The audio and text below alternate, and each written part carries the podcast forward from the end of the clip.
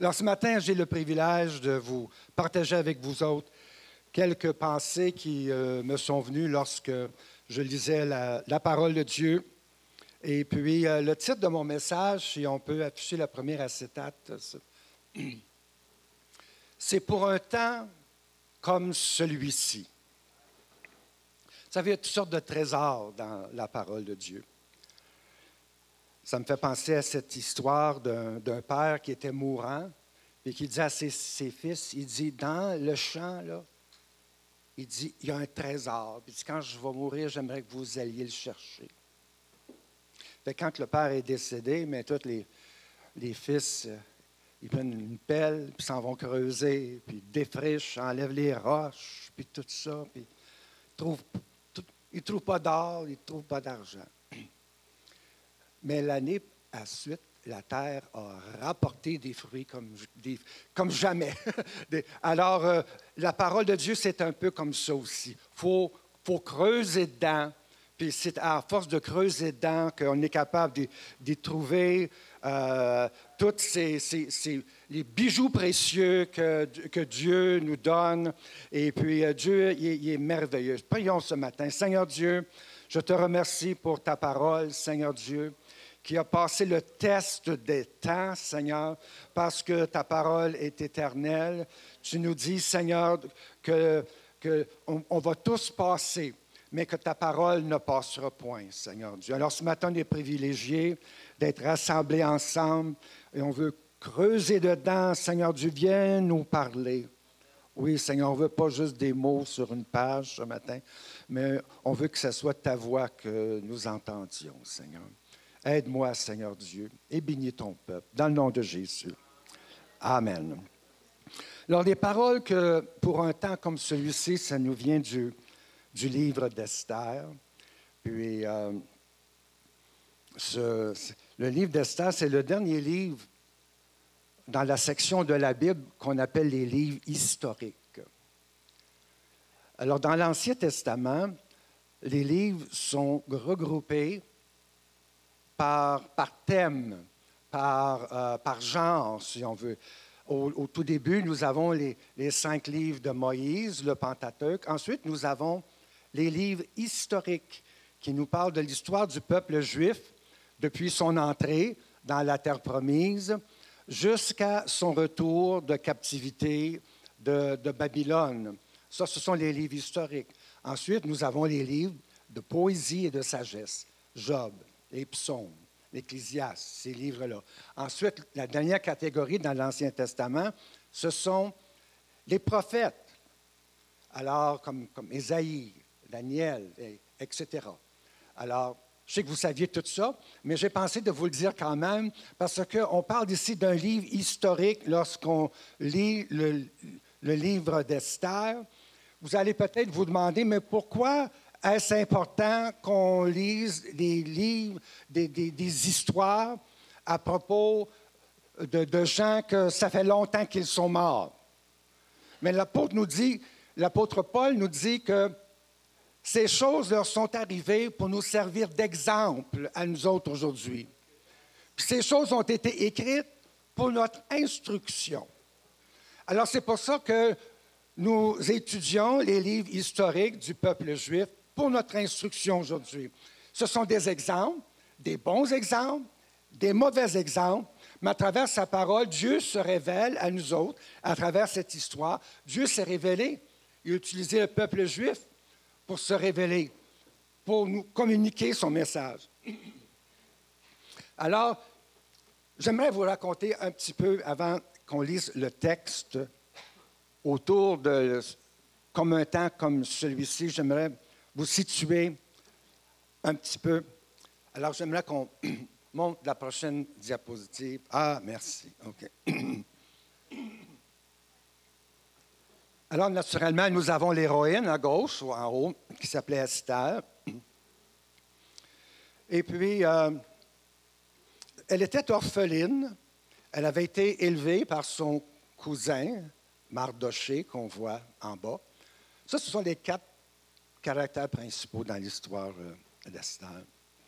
Alors le roi, le, roi du du plus grand royaume de l'époque, il avait répudié sa, femme comme parce qu'elle n'avait pas obéi à son ordre, puis elle, était reine, mais il avait enlevé son titre de royauté. Alors on devait choisir une autre reine. Alors on a fait un concours de beauté dans tout le royaume de la Perse. On voulait choisir la plus belle fille pour devenir la prochaine reine du roi.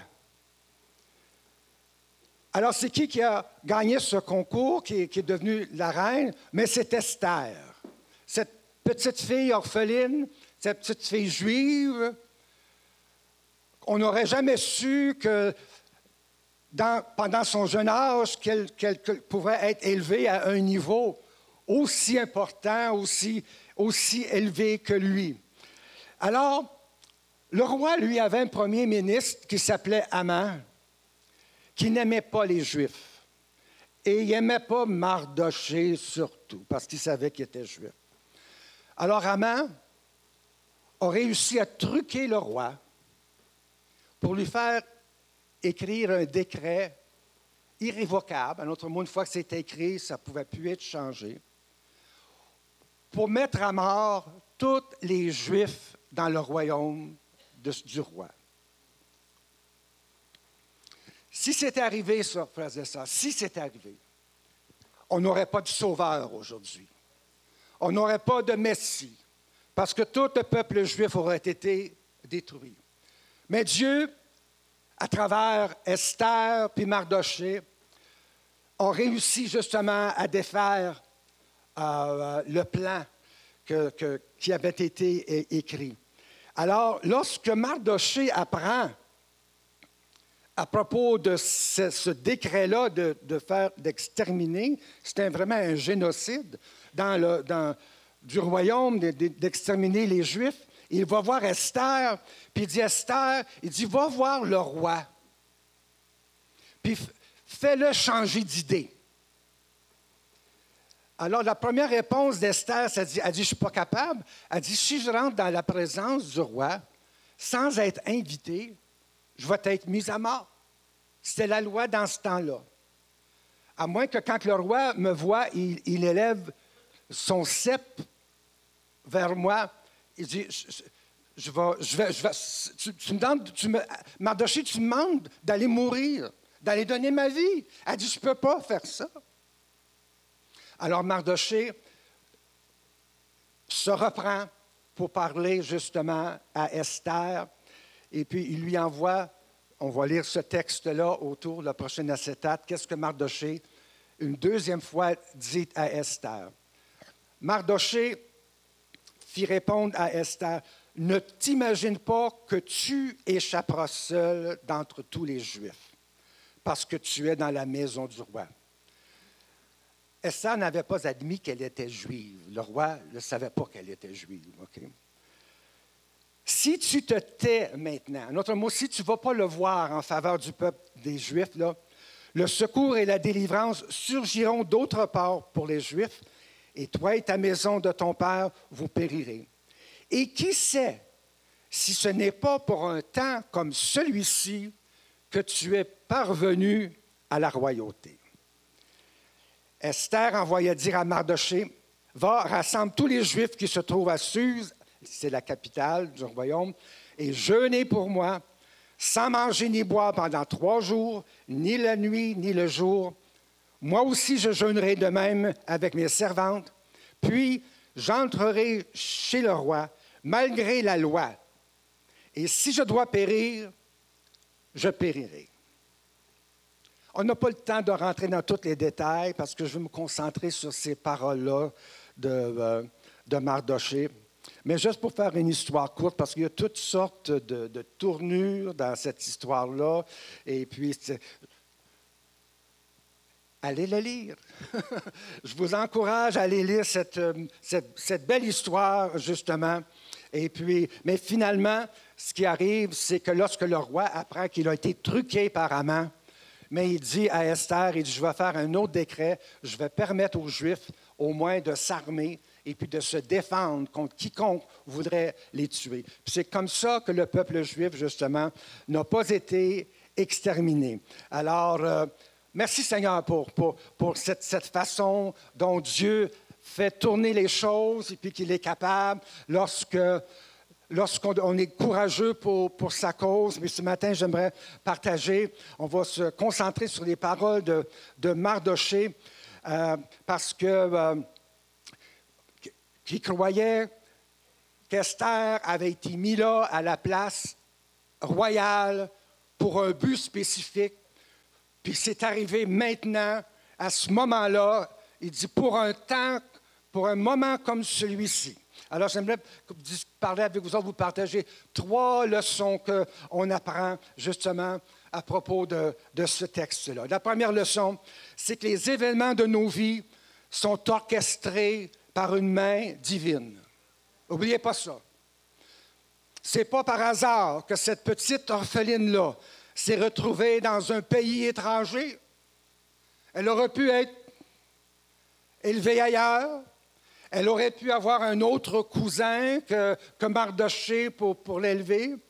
C'est pas par hasard qu'elle avait une belle figure. Elle aurait pu avoir un nez pointu puis être laide. Mais non, Dieu lui avait donné toute cette beauté-là. Il avait fait d'elle la plus belle femme de l'Empire. Non pas par hasard, mais parce que Dieu l'avait voulu comme ça. Puis ensuite, elle gagne ce concours de beauté. Puis de toutes les autres femmes, c'est celle-là qui charme le roi le plus. Parce que Dieu est capable de prendre même le, cœur d'un roi puis le manipuler comme il veut.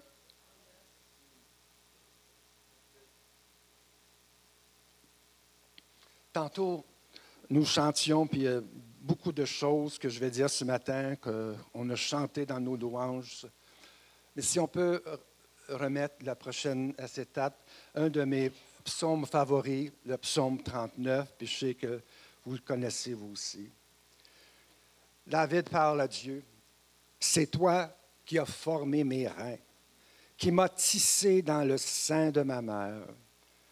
Mon corps n'était point caché devant toi lorsque j'ai été fait dans un lieu secret, tissé dans les profondeurs de la terre. Quand je n'étais qu'une masse informe, tes yeux me voyaient.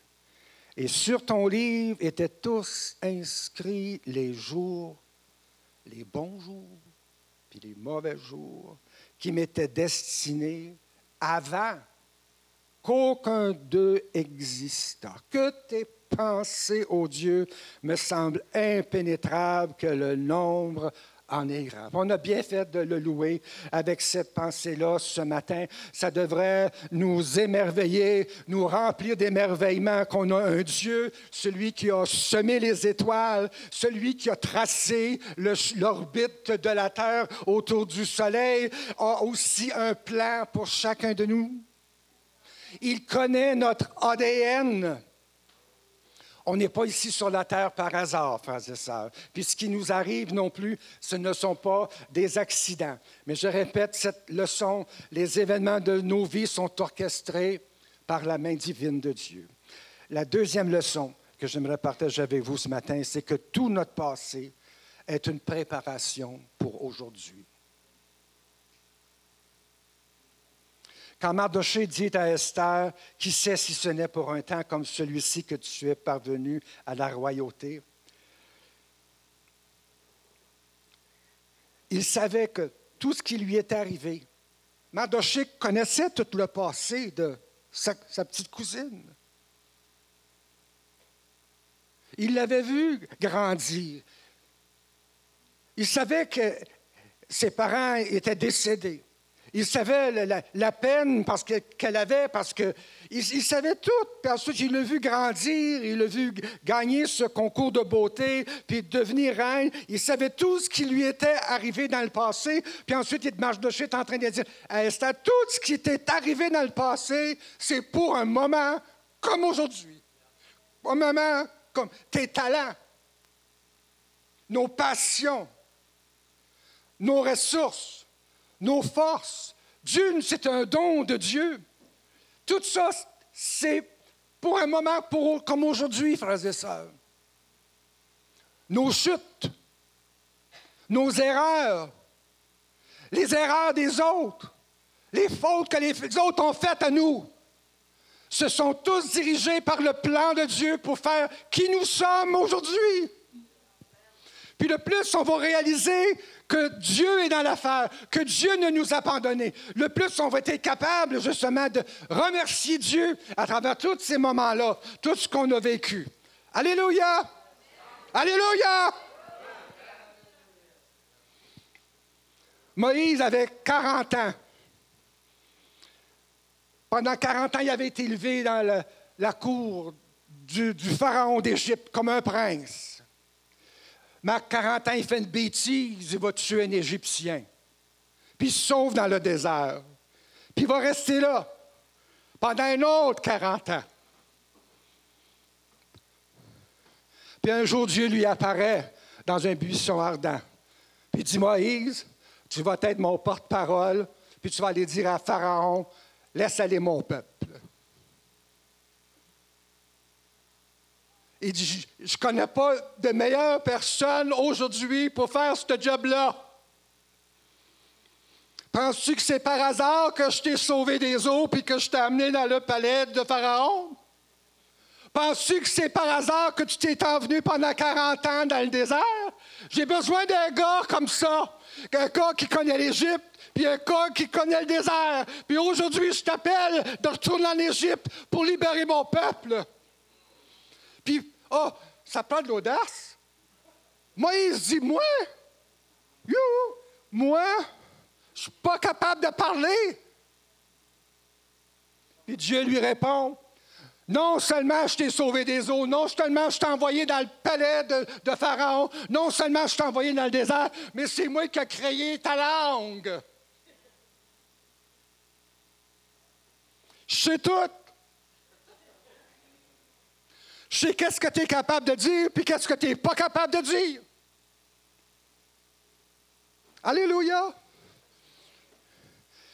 Moïse était là parce que c'est le temps, justement, ce moment-là, que Dieu avait tout mis les choses ensemble. frères et sœurs, pensez pas qu'il est trop tard pour vous. Y en a-tu ici qui ont 80? Il n'est jamais trop tard. Je vous lance ce défi. Peut-être qu'aujourd'hui, c'est votre moment. Le moment de se lever puis commencer à écouter la voix de Dieu. Il y a l'histoire de Joseph aussi, laquelle, c'est peut-être une des plus belles histoires dans la Bible, l'histoire de Joseph. On la connaît, il était haï par ses. Je parle de Joseph, le fils de Jacob. Pas de Joseph, le mari de, de Marie. Mais il était, il était haï par ses frères qui étaient jaloux de lui. Il a été vendu comme un esclave à des marchands qui s'en allaient en Égypte. Ils ont pris sa tunique, ils ont mis du sang dessus, puis ils vont dire à leur père que Joseph, ton préféré, il a été tué par un animal. Oh, la peine que ce père a dû avoir quand il a appris ça. Plusieurs années plus tard, il y a une famine en Israël. Puis Jacob dit à ses fils, il dit, allez en Égypte, allez acheter de la nourriture. Parce qu'il y a beaucoup de nourriture en Égypte. Alors pendant qu'ils sont en Égypte, ils rencontrent leur frère, Joseph, qu'ils avaient vendu. Ils ont peur que Joseph va les tuer à cause du mal qu'il lui avait fait. Joseph était devenu maintenant le gouverneur de tout le pays d'Égypte. Mais Joseph, il n'y a pas de rancune. Il n'y a aucune rancune envers ses frères. Savez-vous pourquoi? J'aimerais qu'on lise quelques textes de la vie de Joseph ce matin. Qu'est-ce que Joseph a dit à ses frères lorsque ses frères se sont présentés devant lui? Il a dit, maintenant ne vous affligez pas et ne soyez pas fâchés de m'avoir vendu pour être conduit ici car c'est pour sauver, pour vous sauver la vie. C'est qui qui l'a envoyé? Que Dieu m'a envoyé devant vous. Ce n'est pas juste vous autres qui vous ont, m'ont vendu pour venir ici. Dieu. Joseph voyait la main de Dieu dans cette triste, pénible, cruelle situation. Au verset 7, Dieu m'a envoyé devant vous pour vous faire subsister dans le pays et pour vous faire vivre par une grande délivrance. Ce n'est donc pas vous qui m'avez envoyé ici, mais c'est Dieu.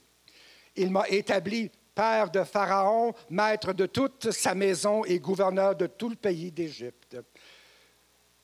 Au verset 20 du chapitre 50 de Genèse, vous aviez médité me faire du mal. Dieu l'a changé en bien pour accomplir ce qui arrive aujourd'hui pour sauver la vie d'un peuple nombreux. En autre mot, tout ce qui est arrivé dans le passé, Joseph croyait, Dieu était dans l'affaire. Pourquoi? Pour ce moment précis-là où ce que les frères de Joseph pouvaient avoir de la nourriture. Alléluia! Oh, que Dieu! Il est grand, au-dessus de nos petites têtes, à nous autres, nous autres, on pense qu'on sait tout. Le plus que je vieillis, puis j'apprends encore, le plus que je m'aperçois que je ne connais pas grand-chose. C'est le défaut d'apprendre. La troisième leçon que j'aimerais partager avec vous ce matin, c'est que les meilleurs dons de Dieu ne sont pas des choses, mais ce sont des opportunités.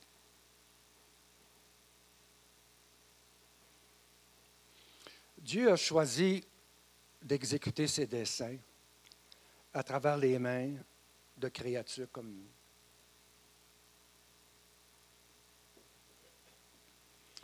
Vous savez, frère, si Dieu vous a béni, souvent ça a été par l'entremise de la parole de quelqu'un ou d'une action de quelqu'un. Parce que Dieu se sert des humains pour faire sa job. Des personnes faibles, des personnes pécheurs comme nous. Puis dans l'histoire d'Esther, Esther a eu cette opportunité d'être utilisée par Dieu pour libérer son peuple. Dieu a défait le plan de l'ennemi à cause de ce qu'elle a fait. Puis lorsqu'elle a réalisé justement qu'elle avait été placée dans cette position stratégique pour ce moment-là, puis là, elle a su qu'elle était un instrument par lequel Dieu était pour accorder cette grande délivrance. Elle aurait pu dire non. Vous savez, quand on dit non à Dieu, Dieu va s'y prendre d'une autre façon. Dieu n'est pas pogné avec nous autres. On se souvient de l'histoire des douze espions. Avant que le, peuple juif rentre dans la terre promise, on avait envoyé deux espions pour regarder ce qui se passait dans, dans, le pays, puis voir si tout était correct. Puis finalement, les douze espions reviennent, et puis ils donnent leur rapport aux gens. Il y en a douze qui disent, nous autres, on a vu des géants on ne peut pas rentrer à cause de ces géants. Mais il y en avait deux, Caleb et puis Josué. Les autres avaient un, un rapport différent parce qu'il y avait un esprit différent. Les autres ont vu les géants, mais ces deux-là ont vu Dieu. Puis il a dit, Dieu nous a dit d'y aller, puis il va être avec nous. Mais les dix ont réussi à convaincre toute cette génération-là, des millions dans le désert, à ne pas rentrer. Fait que Dieu a dit, OK, vous ne voulez pas rentrer, vous ne rentrerez pas. Puis Dieu a choisi une autre génération pour rentrer. Mais Caleb et Josué sont rentrés, eux autres. Vous savez que Dieu n'est pas limité. Quand on dit non à Dieu, faites-vous-en pas. Dieu, c'est des saints ils vont continuer à s'accomplir quand même.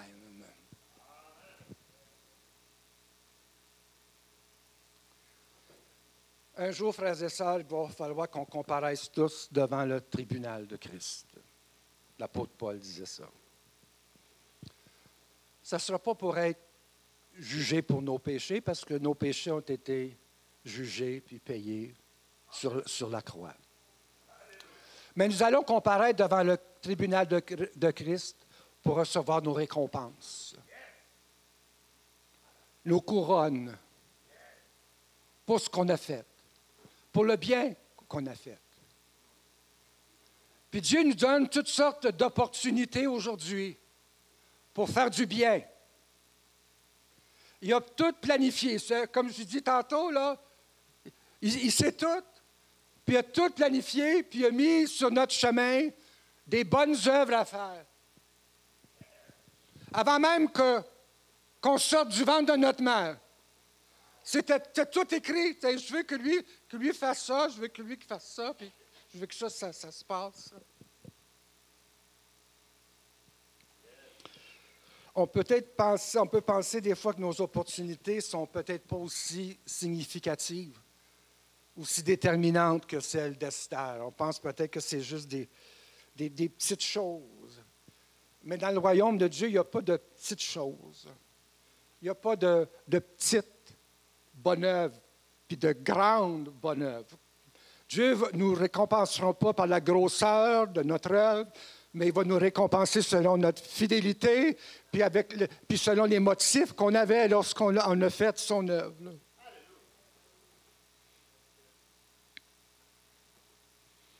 Dieu a un but pour chacune de nos vies. Puis son but inclut des choses que lui veut qu'on fasse. Il nous a placés où nous sommes, euh, dans le moment où nous sommes pour être utilisé pour sa gloire. Est-ce qu'on peut afficher le, prochain euh, Il y a quelques versets ici. L'apôtre Paul disait, Ainsi donc, pendant que nous en avons l'occasion, pratiquons le bien envers tous. Pendant que nous en avons l'occasion. On n'a pas toujours des occasions. Mais lorsqu'on en a des occasions, grattez-vous pas la tête, je vais-tu faire le bien, je ne ferai pas le bien? Non, grattez-vous pas la tête, faites le bien. Si l'occasion se présente, faites le bien. Vous savez, Dieu ne nous bénit pas juste pour nous autres, mais nous bénit pour bénir les autres. On n'est pas les propriétaires des bénédictions de Dieu. On ne peut pas dire, ah, tiens, moi, moi, tout garder ça pour moi. On n'est pas les, les, propriétaires des bénédictions de Dieu. On est cependant les dispensateurs. On les distribue, on les partage, on les communique. C'est ça que Dieu veut qu'on fasse avec ce qu'il nous a donné. Si on a une bouche pour parler, mais parlons. Si on a des muscles pour travailler, mais donne un coup de main.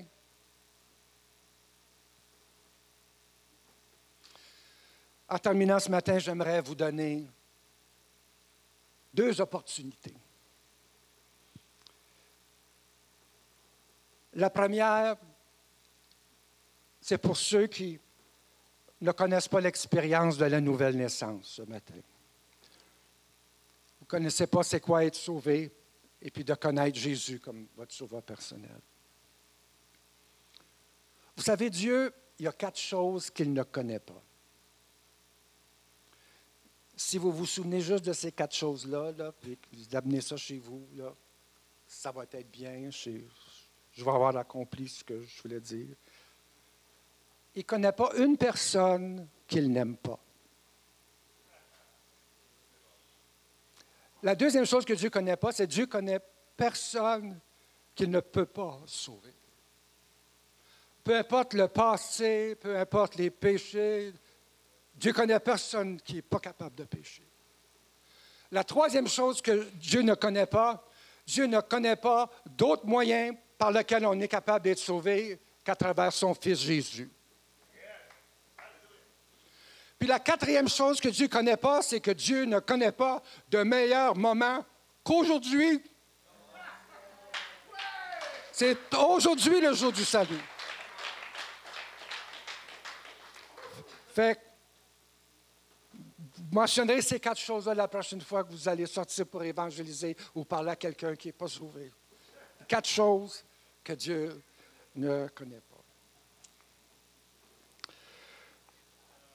L'autre chose, c'est que si on peut réafficher l'acétate avec Romains 12, 21 pour, pour ceux qui connaissent Jésus et qui veulent être ses disciples. L'apôtre Paul disait, je vous exhorte donc, frères, par les compassions de Dieu, à offrir vos corps comme un sacrifice vivant, saint, agréable à Dieu, ce qui sera de votre part un culte raisonnable. Jésus veut tout. Il veut tout notre amour.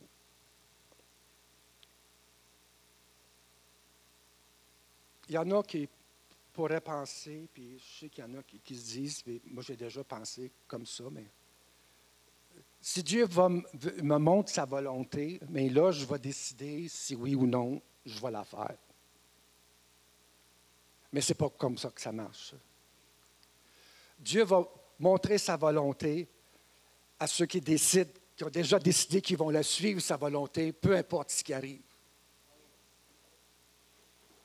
Puis Esther, lorsqu'elle est allée devant le roi, elle a dit à Mardoché, coûte que coûte, même si je péris, je vais y aller. Puis c'est ça que Dieu demande lorsqu'on veut, on veut le suivre. Dieu demande tout. Il demande qu'on renonce à nos plans, à notre volonté, puis qu'on mette tout à ses pieds. Il nous dit, si quelqu'un veut venir après moi, qu'il renonce à lui-même, qu'il se charge de sa croix et qu'il me suive. Ça, c'est... On ne peut pas changer cela. Ça, c'est la parole de Jésus-Christ. Il y a un vieux chant qu'on chantait dans les églises avant. Ça disait, oui, prends tout, Seigneur.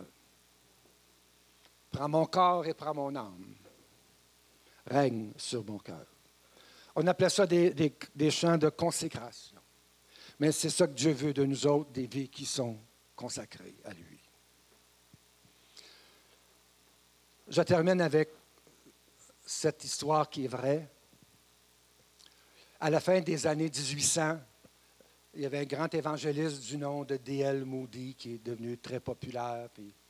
Vous avez sûrement entendu parler de lui ou lu des livres de lui. Je vous encourage de lire les biographies qui ont été écrites à propos de lui.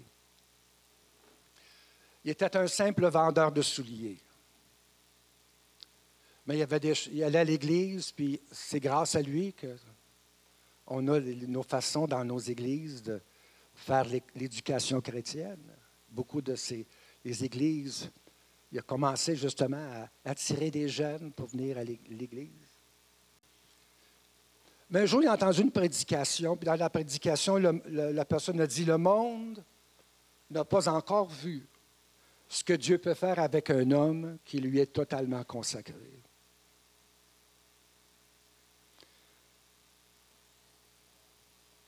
C'est peut-être aujourd'hui ce moment de décision. Moi, quand j'ai entendu ça, ça m'a bouleversé. J'ai dit, Seigneur, chaque fois que je l'entends, je veux, je veux plus me consacrer. Lorsque D.L. Moody est décédé, on a dit qu'un million de personnes, un million d'âmes sont venues au Seigneur à cause de ses prédications. Un vendeur de souliers. Un homme ignorant, il n'avait jamais été à l'école biblique. Dieu peut faire n'importe quoi.